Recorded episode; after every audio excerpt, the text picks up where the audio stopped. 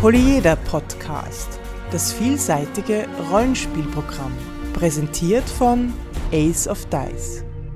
Herzlich willkommen zur 46. Folge des Polyeder Podcast, fast live aus Wien. Heute zum Thema die drei nervigsten Spielleitertypen. Mein Name ist Alexander. Mein Name ist Markus. Und wer ist der dritte?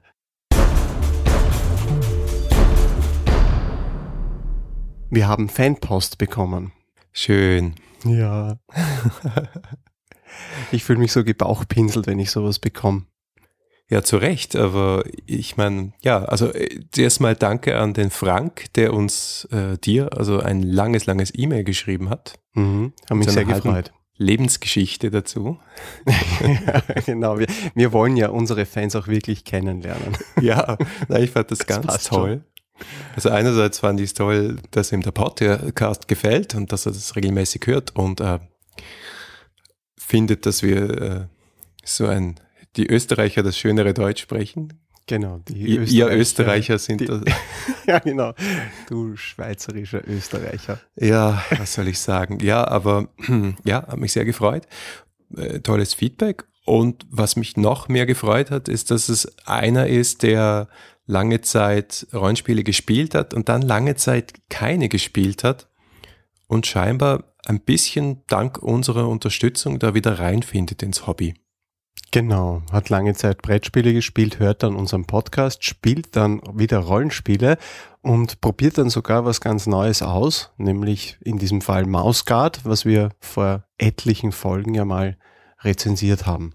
Das sind gleich zwei meiner Lieblingsfeedbacks. Ja, das eine, dass wer Lust hat zu spielen, wenn er unseren Podcast hört, und das andere, dass wer was Neues ausprobiert, wenn er unseren Podcast hört. Genau, das ist extrem motivierend und zeigt, dass wir da in der richtigen Richtung unterwegs sind.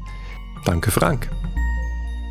Dieser Podcast ist Mitglied bei analogspieler.de, der Portalseite für alle Podcasts rund ums nicht elektronische Spielen.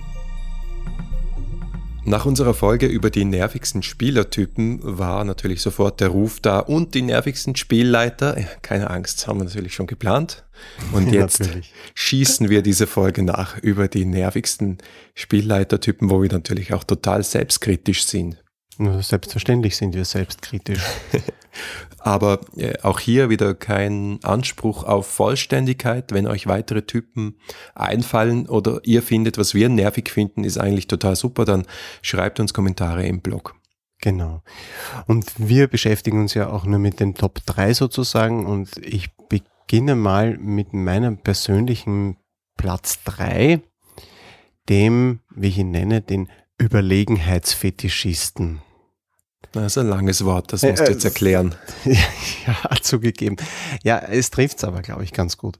Ja, es geht um, um die Sorte Spielleiter, die ihre persönliche Befriedigung daraus zieht, Situationen zu kreieren, in denen die Spieler und die Spielergruppe immer quasi ein bisschen die zweite Geige spielen und immer so ein bisschen ähm, wie soll man sagen, nachhinken. Die sind ein, immer ein bisschen in Gefahr, die sind immer ein bisschen zu, zu dumm für die, für die, für die Nichtspielercharaktere. Also die sind ein, immer einen Tick genialer und, und ähm, intelligenter, strategischer. Es ist so, der Überlegenheitsfetischist, der ist so ein riesiger Schachspieler. Der hat so, der, der betrachtet so das, das Abenteuer und, und alles, was das, was das Spiel betrifft, als, als, als, als großes Schachspiel und, und bewegt er die Figuren und in Wahrheit auch die, die, die Spielercharaktere.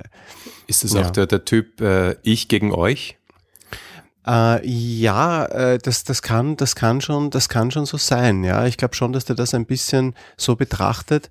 Ähm, wobei es nicht sein muss. Also ich glaube, es, es geht einfach, es, es geht einfach darum, vor allem, dass er, dass er am Ende des Abenteuers das Gefühl hat, dass alles von seinen Gnaden so vonstatten gegangen ist. Also so wenn die, wenn die Charaktere äh, das Abenteuer schaffen, dann, dann ist es nur, weil er das halt zugelassen hat.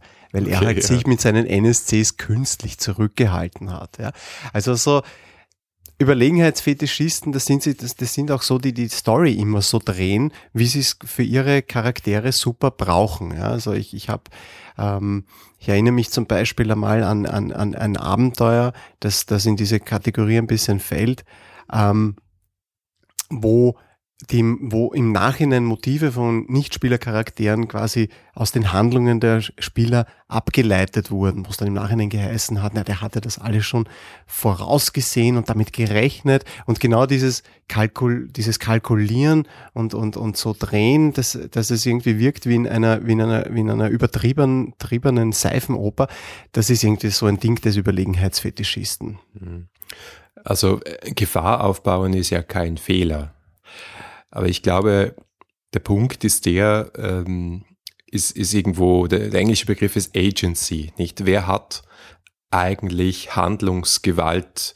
Und wenn die Spieler dann äh, nur mehr von den NSCs herumgeschubst werden, den über, drüber, äh, Mega-Bösewichten, die im Hintergrund die Fäden ziehen und sich äh, auf Deutsch gesagt dann verarscht vorkommen, das kann nicht das Ziel sein. Na, sicher nicht. Und vor allem, es ist ja auch nicht besonders motivierend, wenn man das Gefühl hat, man hechelt immer irgendeinem unantastbaren Gegner quasi nach.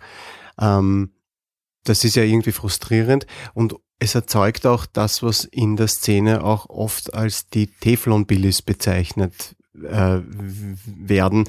Diese, diese Charaktere, die dann letztendlich niemandem mehr trauen, die nichts mehr an sich hin, äh, heranlassen, weil sie schon damit rechnen, dass äh, selbst der kleinste, unbedeutendste Händler am Marktplatz sie über die, äh, über den, übers Ohr haut und, und dass sich hinter jedem Haustier und jedem Straßenjungen, der ihnen begegnet, möglicherweise ein Gestaltwandler verbirgt, der sie belauscht oder dann irgendetwas, was sie sagt, was sie sagen, gegen sie verwendet und so weiter und so fort. Also man kann sich mit diesem, mit diesem Spielleiterstil kann man wirklich viel kaputt machen, weil äh, es ist in Wahrheit ist es, finde ich, ein Vertrauensbruch. Ja. Es ist so, so zu spielen, dass die Charaktere immer das, im Nachteil sind und immer das Gefühl haben, sie müssen erst einmal eine Leistung erbringen, um wieder einen Status quo herzustellen.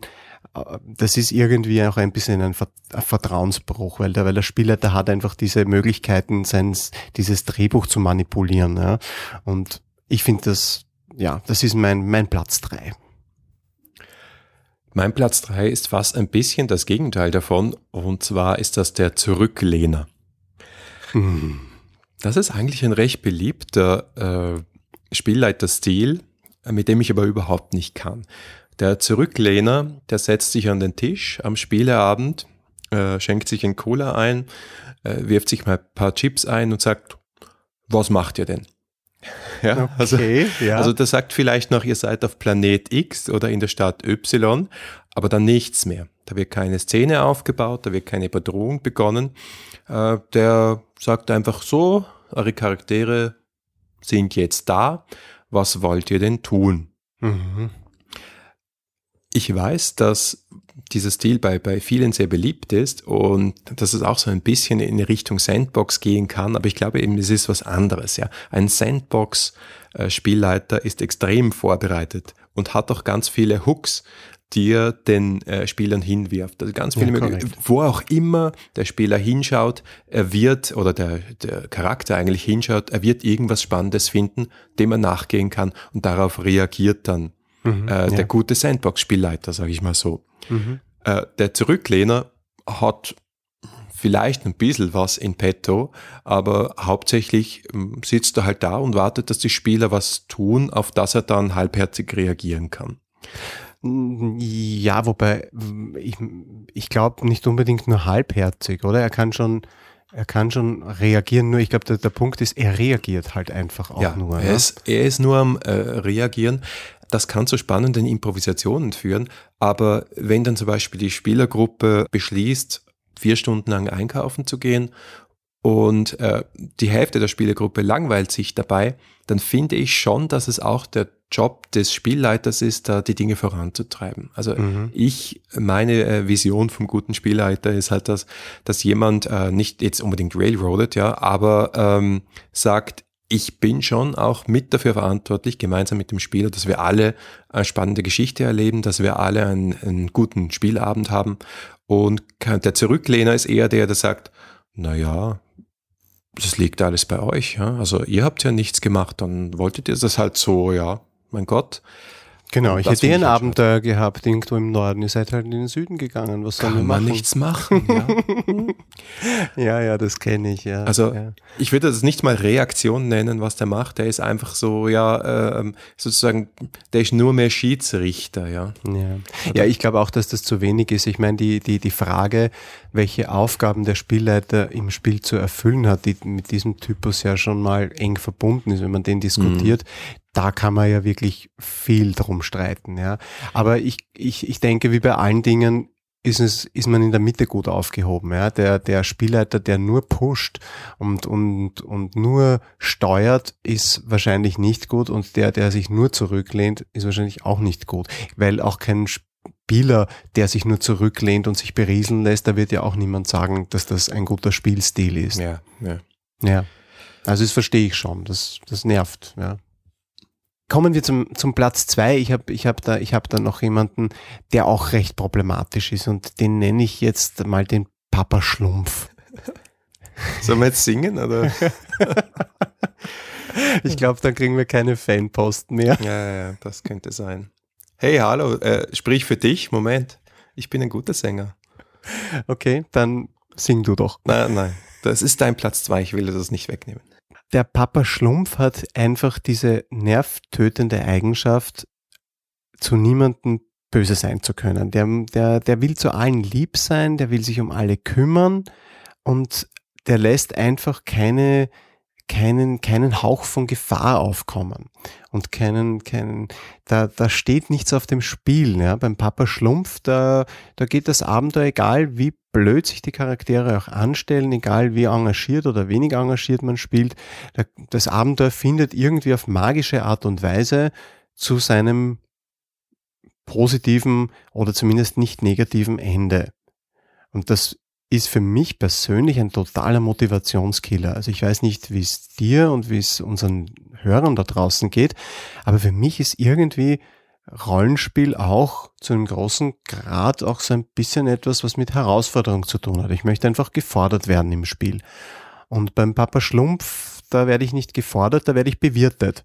Mit äh, allerlei Gängen, die fühlen sich zu, die sollen zwar ein bisschen herausforderungartig sein, also da kommt schon ein Kampf und dann hier und ein Rätsel dort und alles, aber es kann letztendlich nichts schiefgehen, weil wenn der Kampf irgendwie gefährlich wird, dann taucht da Verstärkung auf, wenn man das Rätsel nicht löst, dann gibt es irgendwelche Hinweise und im Endeffekt fühle ich äh, mich da irgendwie wie mit doppeltem Boden und äh, weicher Matratze. Also für mich ist das irgendwie gar nichts. Ich brauche ein Abenteuer, das tödlich ist, das gefährlich ist, vielleicht nicht übermäßig tödlich, das muss, das brauche ich jetzt auch, muss auch nicht wieder sein, aber, aber zumindest so hin und wieder der, das Gefühl von Gefahr und wirklich gefordert zu werden und vor allem auch das, es muss ja nicht immer darin in einem Total Party Kill münden, ja, aber einfach auch das Gefühl zu haben, okay, es besteht die Chance, dass ich dieses Abenteuer nicht schaffe, dass ich nicht herausfinde, wer der Mörder ist oder dass ich die Gefangene nicht rechtzeitig aus dem Kerker befreien kann. Dann komme ich als Charakter zwar mit heiler Haut davon, ähm, aber trotzdem habe ich dann eine Herausforderung nicht bewältigt. Und das ist was, was mir der Papa Schlumpf irgendwie versagt. Ja, es ist halt immer, wenn man etwas schafft, dann ist äh, die Freude darüber nur groß, wenn es auch um was gegangen ist. Und wenn du da die ganze Zeit Kuschelkurs kriegst vom Spielleiter, dann äh, hast du halt diese Befriedigung auch nicht. Das ist das größte Problem dabei. Ja, absolut. Ja. Ich habe ein bisschen darüber nachgedacht, äh, was so den Papa Schlumpf dazu bringt, so zu agieren. Äh, Ein bisschen was von dem Papa Schlumpf, muss ich nämlich gestehen, ist auch in, in mir drinnen. Also zum, so viel zum Thema selbstkritisch. Bei mir ist es oft ein bisschen diese, dieser Impuls, dass ich mir ja ein cooles Abenteuer und eine gute Geschichte oder eine gute Kampagne ausgedacht habe und das natürlich dann auch verwerten möchte, dieses Material, das mir da oder diese Szenen, die mir da im Kopf herumspuken. Also da muss man sich immer als Spielleiter irgendwo ein bisschen auch zusammenreißen und auch loslassen können, äh, im Sinne von einfach auch darauf verzichten und, und nicht um jeden Preis das den Spielern in den Piep schieben. Ja, mein Platz zwei hat ein anderes Problem. Der wollte eigentlich keine Rollenspielkampagne führen, sondern eigentlich einen Roman schreiben. Oh Gott. Der Romanschreiber ist mein, mein Platz zwei. Mhm. Und da geht es jetzt mir, äh, geht es jetzt mir weniger darum, dass er den mit der Peitsche durch seinen Plot treibt, sondern eher darum, dass das, was im Hintergrund ist, die NSCs, die Verstrickungen derer, die Verschwörungen, die ineinander geschichteten Geheimnisse und Rätsel so komplex sind, dass die Spieler eigentlich gar keine Chance haben, das herauszufinden, beziehungsweise es dann wiederum frustrierend für den Spielleiter ist, dass man, dass er sich denkt, na ja, jetzt habe ich eh schon alles da und ihr findet einfach nichts heraus. Mhm. Und dabei vergisst, dass es auch die einzelne Abenteuersession gibt, dass es auch einen Abend gibt und an dem Abend möchten die Spieler etwas erleben und nicht nur zweieinhalb Babyschritte bei der äh, Lösung des Rätsels weiterkommen. Mhm. Mhm. Ja, also das Ja. ist mir auch schon mal untergekommen. Das war eine sehr, sehr ambitionierte, selbstgeschriebene Kampagne und sicher auch ganz toll. Aber wir sind, war ja wirklich jetzt nicht eine Gruppe von dummen Spielern, aber wir sind wirklich da gestanden wie die äh, Ochsen am Berg und haben nicht gewusst, was wir jetzt da tun sollen. Also ich glaube, die Ambitionen gerade der Spielleiterinnen und Spielleiter, die ihre Abenteuer und Kampagnen selbst schreiben, können manchmal mit ihnen durchgehen und das ist nicht immer spielförderlich. Man muss sich als Spielleiter auch immer die Frage stellen, bei Dingen, die man entwirft, wo, wo, wo liegt der Nutzen? Ja? Die Gefahr besteht, besteht, wenn man, wenn man zu viel, zu viel Aufwand in, in, weiß ich nicht, keine Ahnung, Beziehungsgeflechte, NSC, Profile oder, oder Plots und, und, und, und Motivationen und versteckte Motivationen und dergleichen steckt, dass man sich dann ein bisschen da drin auch zu sehr in das alles verliebt und, und eigentlich vergisst, dass das, was die Spieler brauchen, etwas anderes ist, weil Rollenspielen ist nicht Geschichten erzählen. Nicht ausschließlich. Nicht ja. ausschließlich, Ja. genau. Ja. Ja, me- mein Platz eins ist ein bisschen verwandt mit deinem, nur, nur eine andere, eine andere Facette. Nämlich der berühmte, äh, allseits oder vielseits gehasste Railroader. Jetzt haben wir über Railroading eh schon gesprochen, einmal. Für diejenigen, die die Folge damals nicht gehört haben, es geht im Wesentlichen darum, dass der Spielleiter einen Plan hat, wie das Abenteuer auszuschauen und abzulaufen hat. Er kennt sozusagen jede einzelne Station und die Charaktere häkeln da halt oder werden da einfach quasi durchgeschoben. Die haben dann eine Szene nach der anderen. Das ist quasi wie in einem linearen Drehbuch mehr oder minder festgelegt und dann am Ende gibt's halt dann das Finale und die festgelegte Pointe, die durchaus gut sein kann. Aber es ist halt irgendwie so ein bisschen egal, was die Spieler machen, eh, alle Wege führen nach Rom. Jetzt kann man über das Railroading wiederum viel diskutieren, das wollen wir hier nicht machen an der Stelle, aber der Typus von Spielleiter, den ich hier sehe als meinen persönlichen Platz eins, das ist so der, der einem das wirklich das äh, Gefühl gibt, einfach man kann machen, was man will, man landet ohnehin dort, wo er einen haben will. Das geht ein bisschen über in den Papa Schlumpf äh, kann, oder kann übergehen. Es kann auch übergehen in den Überlegenheitsfetischisten. Also irgendwie meine, meine Spielleitertypen sind da ein bisschen, alle ein bisschen miteinander verwandt. Aber im Wesentlichen ist das Nervige einfach das, dass man das Gefühl hat, man ist der Statist in einer, in einer Handlung und kann eigentlich nicht wirklich was bewirken. Ja, was mich so nervt an den echten Railroadern ist ihre Unflexibilität. Ja, also die Antwort, das geht nicht. Das ist das, was mich ärgert an, an dem Railroading, das ich schlecht finde. Ja, das, das, das ist sicherlich nervig. Ich habe das persönlich noch selten erlebt, weil, weil die Spieler, als Spieler weiß man ja so ein bisschen, wo der Spielleiter hin will.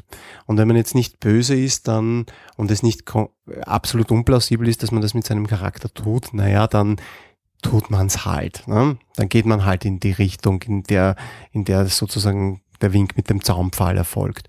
Und da, da passiert es dann eben nicht. Also wenn, Mhm. das, das passiert ja eigentlich nur dann, wenn die Spieler keinen Plan haben, wohin das Abenteuer geht und, und dann vielleicht unbeabsichtigt ausbrechen. Oder halt aus anderen Gründen. Aber Ja. wenn man, wenn man lieber netter Spieler ist mit ein bisschen Gespür dafür, wohin die, die, die Road führt, dann, ja, dann, dann, dann, dann tritt es gar nicht auf, dass der Spieler da sagt, ihr könnt das nicht. Aber es bleibt trotzdem irgendwie dieses, dieses Gefühl, auf Schiene zu laufen und, und Szenen zu erleben, wo man sich dann im Nachhinein denkt, ja, das war aber klar, um, dass wir um das nicht umhinkommen.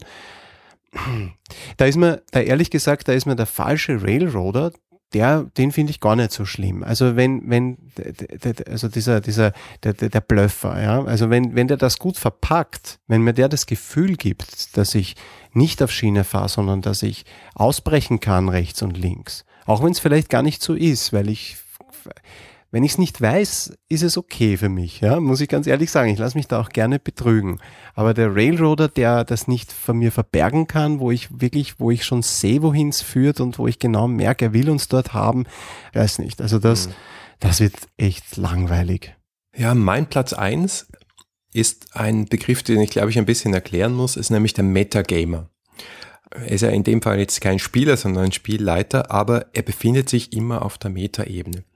Spielleiten ist für mich so ein bisschen ein Selbstvertrauensspiel, ja. Mhm. Traust du dich, den anderen diese Geschichte zu präsentieren? Traust du dich, diese Gruppe zu führen? Und wenn jemand mit einer sehr großen Unsicherheit, was ja vorkommen kann, weil, ja, es ist ja doch ein anspruchsvoller Job, da hineingeht, und das kompensiert, indem er immer auf die Metaebene geht. Das heißt, zum Beispiel immer einmal ein Witzchen macht. Zum Beispiel sagt, ah, schau, die Szene erkennt ihr sicher nicht wieder aus Indiana Jones. Oh.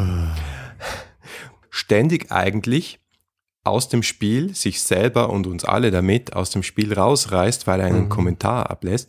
Manchmal muss man auf die Metaebene geben, gehen, um was zu klären. Das ist mhm. eine andere Geschichte.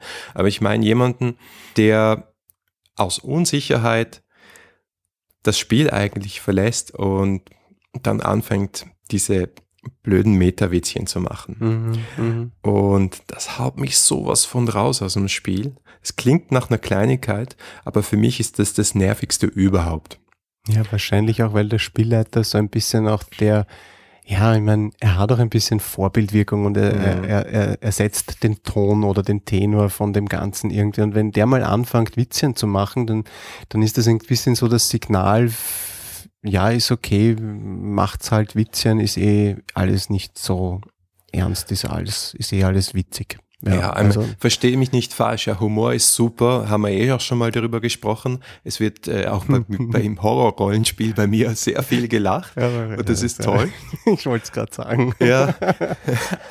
Obwohl die Leute dort nichts zu lachen haben. die Charaktere zumindest.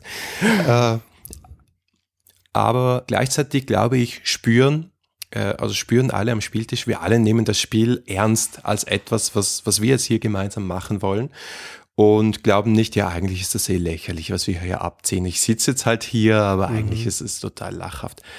Es soll lustig sein, aber nicht lächerlich. Ja, das, ich glaube doch, das, das ist ein wichtiger Unterschied, weil lustig ist äh, Bier- und Brezel-Rollenspiel, ein Dungeon mit, mit, mit, mit lustigen Situationen, so, das gibt, das gibt wenig Schöneres, ja, das kann wunderbar sein. Aber lächerlich ist irgendwie so, dass, wenn's, wenn, wenn, wenn dann diese, diese, diese Off-Topic-Meldungen, diese, diese Vergleiche mit dem, mit der Wirklichkeit kommen und ja, also ich, ich verstehe, dass das, dass das bei dir sehr weit oben in der Liste ist. Ja. Mhm. ja, aber wir haben gesagt, wir sind auch ein bisschen selbstkritisch. Genau, jetzt waren wir zuerst mal fremdkritisch, jetzt werden wir selbstkritisch. ja, wobei eben, also manchmal muss ich auch sagen, das eine oder andere muss ich mir auch hinter die Ohren schreiben, dass ich da aufpasse. Aber ich, ich kenne meine, meine typischen Fehler. Ja, sprechen wir darüber. Ja, sprechen. Dann darf ich das erzählen. Also ich bin zum Beispiel ganz, ganz schlecht mit NSCs. Also so, so kontinuierliche NSCs, die zum Beispiel mit der Spielergruppe mitgehen, die vergesse ich immer. Mhm. Weil ich fokussiere mich so auf die Spieler und ihre Charaktere, dass die dann immer sagen müssen, ey, was macht eigentlich der Fritz? Ich sage, welcher Fritz? Ah, oh, der ist ja auch noch da. Oh Gott, ja, ja der schlägt auch zu. Gut, dass ihr mich erinnert habt. Ja gut, also ja, ähm, das verstehe ich, ja. Und das passiert halt leider auch bei Langzeitmotivationen, Charakterhintergründen, irgendwelchen Motiven, die irgendwann vorgekommen sind. Also da muss ich sehr selbstdiszipliniert sein oder auf meine Spieler, die zum Glück immer wieder das ins Spiel bringen, mich verlassen, dass ich das nicht vergesse. Ich, ich leite immer sehr im Moment. Ich glaube, das kann ich gut Also mhm. auch zum Beispiel Improvisation von NSCs, Dialogen. Ich kann auch gut Spieler schocken. Also mhm. das ist so, meine Hall of Fame ist äh, voller ausgeschütteter Kaffees und, und äh, erhöhter Herzfrequenzen. okay. Und ich glaube, ich kann auch ganz gut, beziehungsweise habe ich das gelernt, äh, ganz gut zu beschreiben. Also mhm. Äh, die, die, die Tricks und Kniffe, wie man zum Beispiel einen Raum, in dem was Spannendes ist, beschreibt, wie man das angeht, dass die, die Leute auch dabei bleiben, einen nicht unterbrechen, damit es spannend wird, atmosphärisch etc. Mhm. Ja, also von den Schwächen zu den Stärken. Gell? Irgendwie, ja, genau. Man soll mit etwas Positivem enden. Kannst du das jetzt ja auch machen? Ja, ich habe eigentlich nicht über meine Stärken nachgedacht. Mal schauen, ob sie mir überhaupt einfallen. Ähm, meine Schwächen, also eine Schwäche ist ganz, ganz klar, ich neige dazu, Dinge zu dramatisieren. Ich bin eine wandelnde Seifenoper. Also ich als Spielleiter, ich habe meine NSCs und deren Motive und da hat jeder gegen jeden irgendetwas äh, in petto und, und da gibt's Plots und Sideplots und, und jeder, jeder NSC hat meistens eine, eine traumat traumatische Kindheitserfahrung, die er dann irgendwann äh, vom Stapel lässt. Also ich neige ein bisschen dazu, auch äh, ein bisschen zu viel zu dramatisieren. Bei mir ist alles meistens ein bisschen, ja, etwas überdrüber oder oftmals, sagen wir mal so, dass das passiert. Naja, du, du spielst mir so die HBO-Serien der. Ja, genau. Das hat schon seinen Grund, warum ich auch so ein Fernseh-Junkie, TV-Serien-Junkie bin, ähm, weil ich einfach, ja, das ist, das ist total meins. Und, Aber es wird ja. dich freuen zu hören, dass ich heute Hillfolk mit dem Drama System erhalten habe von meinem Kickstarter. Und ja. ja, werden wir uns sicher noch anschauen. Viel Drama. Ja, du hast, ich habe das, ich habe das Bild gesehen. Es hat so ledergebunden und riesig und wertvoll ausgeschaut oder so. War das so? Ja, also ja. es ist nicht ledergebunden, äh, aber es so schaut, ist ein, ja, ist ein tolles Buch. Mhm. Ganz, ganz tolles Layout. Also das würde ich mir wünschen, dass mehr Rollenspielbücher da ein bisschen in diese modernere Richtung gehen. Aber mehr dazu dann, wenn wir darüber reden. Die andere Sache, wo ich, wo ich ziemlich selbstkritisch dazu stehe, das ist, ich neige dazu, Charaktere zu killen. Also das ist, es passiert nicht, es passiert nicht zufällig, also es ist schon, es gehört schon einiges dazu, aber ich bringe meine, meine Charaktere ziemlich an die Schwelle des Todes. Das passiert relativ häufig und muss eigentlich nicht unbedingt sein, aber es ist irgendwie sowas, was in mir drinnen ist. Ich habe irgendwie, irgendwie das Gefühl als Spielleiter, wenn es nicht wirklich knapp geworden ist, dann war es das nicht. Und ja, davon habe ich mich noch nicht ganz verabschieden können. Ich versuche es zwar in letzter Zeit schon ein bisschen anders zu machen, und, und, aber, aber man verabschiedet sich halt von solchen Schwächen nur langsam. Das ist doch keine Schwäche, steh dazu, das passt schon so. Bring sie um. Na gut, wenn du das sagst. Ja, und das dritte ist, ähm, was ich bei mir merke, wenn ich, wenn ich etwas selbstkritisch in mich hineinhorche, ich merke schon, dass ich als Spieler das sehr tagesverfassungsabhängig bin und, und reagiere. Also ich, ich weiß, ich reagiere unterschiedlich sensibel auf, auf, das, auf das Verhalten der Spieler, also auf die Spielerdisziplin an manchen Tagen machen mir Off-Topic-Meldungen und abgedroschene Witzchen wenig aus und an anderen habe ich das Gefühl, sie hauen mir alles unglaublich zusammen und ich nehme das dann teilweise fast schon persönlich. Auch andere Dinge wie die Fähigkeit, Dinge zu beschreiben. Also gerade das, was du vorher gesagt hast, diese Örtlichkeiten beschreiben, das ist etwas, was ich mir immer sehr abbringen muss, was mir tendenziell nicht leicht fällt. Und da merke ich einfach, wenn ich nicht so gut drauf bin, dann kommen tausend Rückfragen, weil ich das einfach nicht gescheit rübergebracht habe. Also ich, ich merke einfach, da ist eine gewisse, eine gewisse Schwankungsbreite, die relativ hoch ist bei mir drinnen. Jetzt musst du aber schon ja. noch was Positives sagen. Ja, ich hatte jetzt drei Schwächen Zeit, mir was Positives. Nein, ich glaube, ich glaube, dass man, wenn man so lange Spiel leitet, äh, wie ich das, wie ich das mache, also das sind jetzt, lass mich mal rechnen, äh, ja, sagen wir mal weit über 20 Jahre, und ich mag es wirklich gerne. Das ist, glaube ich, ein Positivum. Und ich glaube, dass man auch in vielen Dingen einfach eine gute Routine entwickelt. Ja, dass man, dass man dieses dieses gleichzeitige Schupfen mehrerer Anforderungen, dieses Gruppensteuern, äh, ein bisschen Kontrolle auszuüben, gute Plots zu haben, die im Blick zu haben, NSC-Motivationen, da läuft ja irrsinnig viel parallel, da muss man ja eigentlich viel parallel denken. Ja. Das ist so das, wo du gesagt hast, du vergisst plötzlich, dass ein NSC da war das ist ja nur die Spitze des Eisberges. Es ist ja sehr viel mehr. Es sind äh, Handlungen, die parallel zu den Handlungen der Charaktere erfolgen könnten und Plot-Elemente, die man einbauen könnte oder weglassen sollte, Pacing-Fragen, äh, Bedürfnisse bei den Spielern erkennen. Da, da, ist, da steckt ja wirklich viel dahinter. Ich glaube, dass ich, dass ich, dass ich diese Punkte zumindest, zumindest zu einem, zu einem gewissen Zeit, zu einem gewissen Punkt im, im Blick bewahren kann wenn auch ich jetzt kein Meister der Empathie bin, dass ich sage, ich weiß zu jedem Zeitpunkt genau, was jeder Spieler braucht. Also da gibt es sicherlich Leute, die besser sind als ich. Und ich bin auch kein wahnsinnig toller Improvisateur. Also ich bin, ich lebe davon, mich gut vorzubereiten. Ich, ja, aber im ja. Gegensatz zu mir bist du ein guter Abenteuerschreiber. Ich bin mehr so der gute Abenteuerinterpretator. Aber ich glaube, ja. dir fliegen die Plots ja nur so zu. Vielen, vielen herzlichen Dank. Ähm, nein, zufliegen tun sie nicht. Das ist harte Arbeit, sich die auszudenken. Aber es ist halt, ja, ich mache es gerne und ich glaube, dass davon, dass das spüren auch meine Spieler, dass ich mit dem, mich mit dem Plots identifiziere und dieser Funke der Begeisterung, glaube ich, muss, muss einfach überspringen vom Spielleiter. Also ein Spielleiter, der von, von dem, was er tut, nicht überzeugt ist, der von seinem Plot oder von der Tatsache, dass er jetzt leiten muss, äh, nicht überzeugt ist, der kann das auch nicht weitergeben. In diesem Sinne haben wir jetzt einige Spielleiter-Typen positiv eher und eher negativ angeschaut und unsere eigenen analysiert.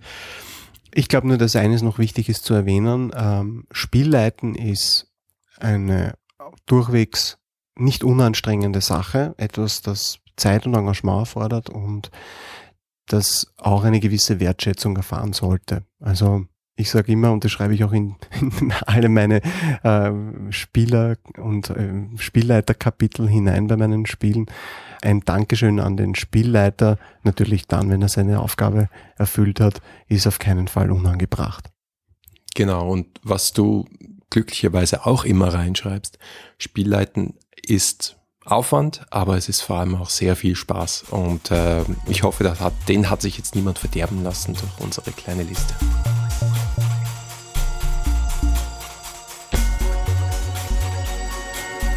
Das war die 46. Folge des Polyeder Podcast.